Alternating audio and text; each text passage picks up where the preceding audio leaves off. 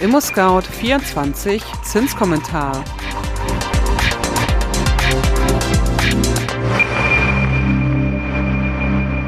Hallo und herzlich willkommen zum ImmoScout24 Zinskommentar Podcast. Die Inflation sinkt und endlich auch die Bauzinsen wieder. Solltest du jetzt schnell die Finanzierung festmachen? Das klären wir in diesem Zinskommentar. Doch zuerst wie immer das Wichtigste in Kürze. Erstens, sowohl in der Eurozone als auch in Deutschland ist die Inflationsrate im November deutlich auf 2,4 Prozent in der Eurozone bzw. 3,2 Prozent in Deutschland gesunken. Zweitens, die Aussichten auf eine weitere Nullrunde bei der nächsten Leitzinsentscheidung der Europäischen Zentralbank Mitte Dezember verdichten sich. Und drittens, die Bauzinsen sind im November zum Teil spürbar gesunken.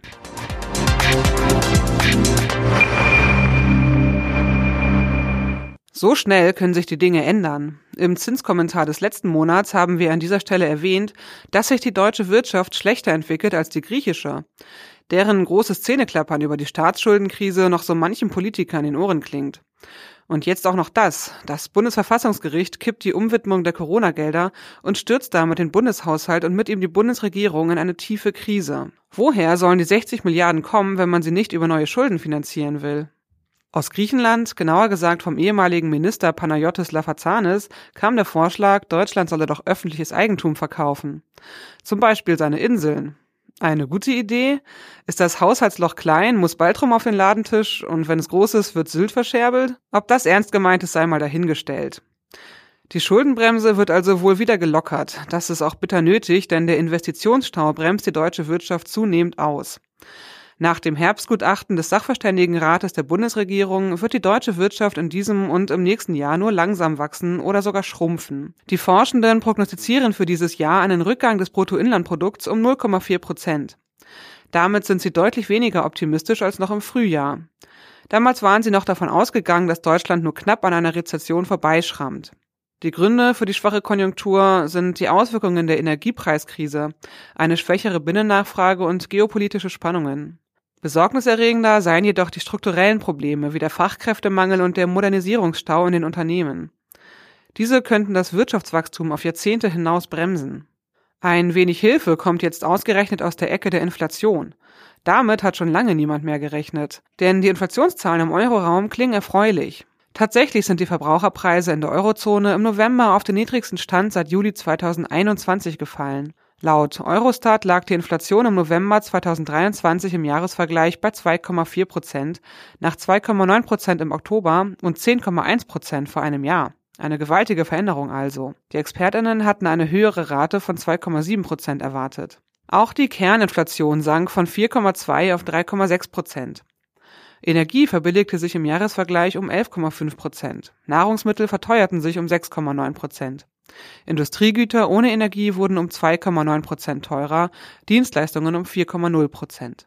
Ein Grund zum Aufatmen kommt auch aus Deutschland. Hierzulande hat sich die Inflationsrate ebenfalls besser entwickelt als von den Analystinnen erwartet. Nach der aktuellen Prognose des Statistischen Bundesamtes wird sie im November voraussichtlich bei 3,2 Prozent liegen und damit den niedrigsten Stand seit Juni 2021 erreichen. Nach bisher vorliegenden Ergebnissen werden die Verbraucherpreise im November 2023 voraussichtlich um 0,4 Prozent gegenüber dem Vormonat sinken. Die Kerninflationsrate wird voraussichtlich bei 3,8 Prozent liegen. Man sieht recht gut, dass Deutschland seine Spitzenposition in der EU verloren hat, denn die im Vergleich zur Eurozone deutlich höhere Inflation macht deutlich, dass es mittlerweile viele andere Staaten gibt, die die Preissteigerungen besser im Griff haben als Deutschland. Gleichwohl, die Inflation ist gesunken und das ist gut so. Auf die Schulter klopft sich jetzt die Europäische Zentralbank EZB. Sie strebt eine Inflationsrate von rund zwei Prozent an.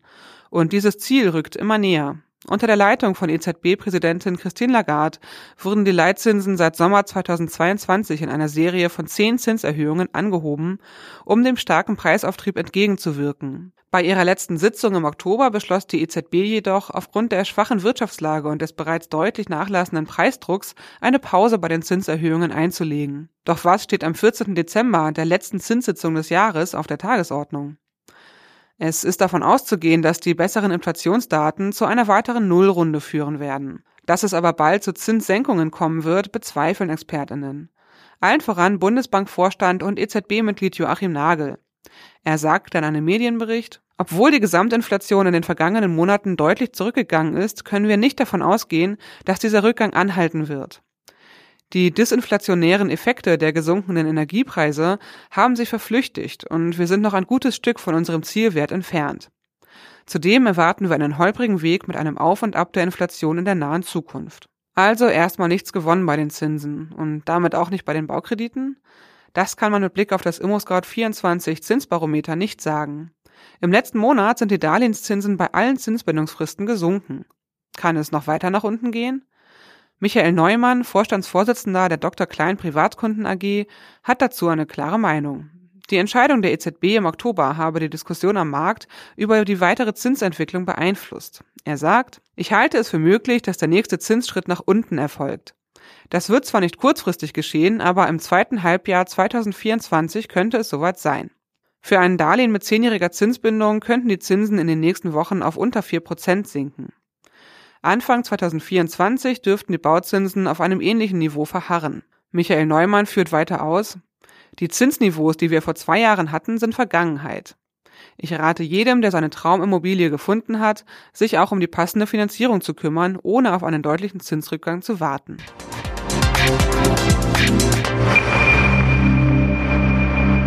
Kommen wir nun zum ImmoScout24 Zinsbarometer. Wir kennen das. Wenn Weihnachten vor der Tür steht, setzen die Zinsen zum Jahresendspurt an, meist nach unten. So auch in diesem Jahr. Die Zinssätze für Darlehen mit einer Bindung von fünf Jahren sind um 0,14 Prozentpunkte gesunken. Dies führt zu einem aktuellen Zinssatz von 4,14 Prozent im Vergleich zu 4,28 Prozent im vorangegangenen Monat. Bei Darlehen mit einer Bindung von zehn Jahren sanken die Zinsen ebenfalls, und zwar um beachtliche 0,16 Prozentpunkte auf 4,01 Prozent. Im Vormonat betrugen sie 4,17 Prozent. Darlehen mit einer Bindung von 15 Jahren verzeichneten ebenfalls einen deutlichen Rückgang von 0,17 Prozentpunkten auf 4,15 Prozent. Im Vormonat waren es 4,32 Prozent. Bei Baudarlehen mit einer Zinsbindung von 20 Jahren war die Zinsreduktion vergleichsweise gering. Hier sank der Zinssatz lediglich um 0,04 Prozentpunkte auf 4,33 Prozent im Vergleich zu 4,37 Prozent im Vormonat. Damit sind wir am Ende des ImmoScout 24 Zinskommentars angekommen. Habt ihr Fragen an uns, Lob, Anregungen oder Kritik? Dann schickt uns doch gerne eine E-Mail an podcast@scout24.com. Wenn euch unser Podcast gefällt, dann abonniert ihn doch gerne bei Spotify, iTunes oder wo auch immer ihr eure Podcasts gerne hört. Und wenn ihr wissen wollt, ob die Zinsen weiter sinken, dann hört euch den Zinskommentar in einem Monat an. Bis dahin wünschen wir frohe Feiertage und einen guten Start ins neue Jahr. Am Mikrofon war Konstanze Renken. Bis dann. Tschüss.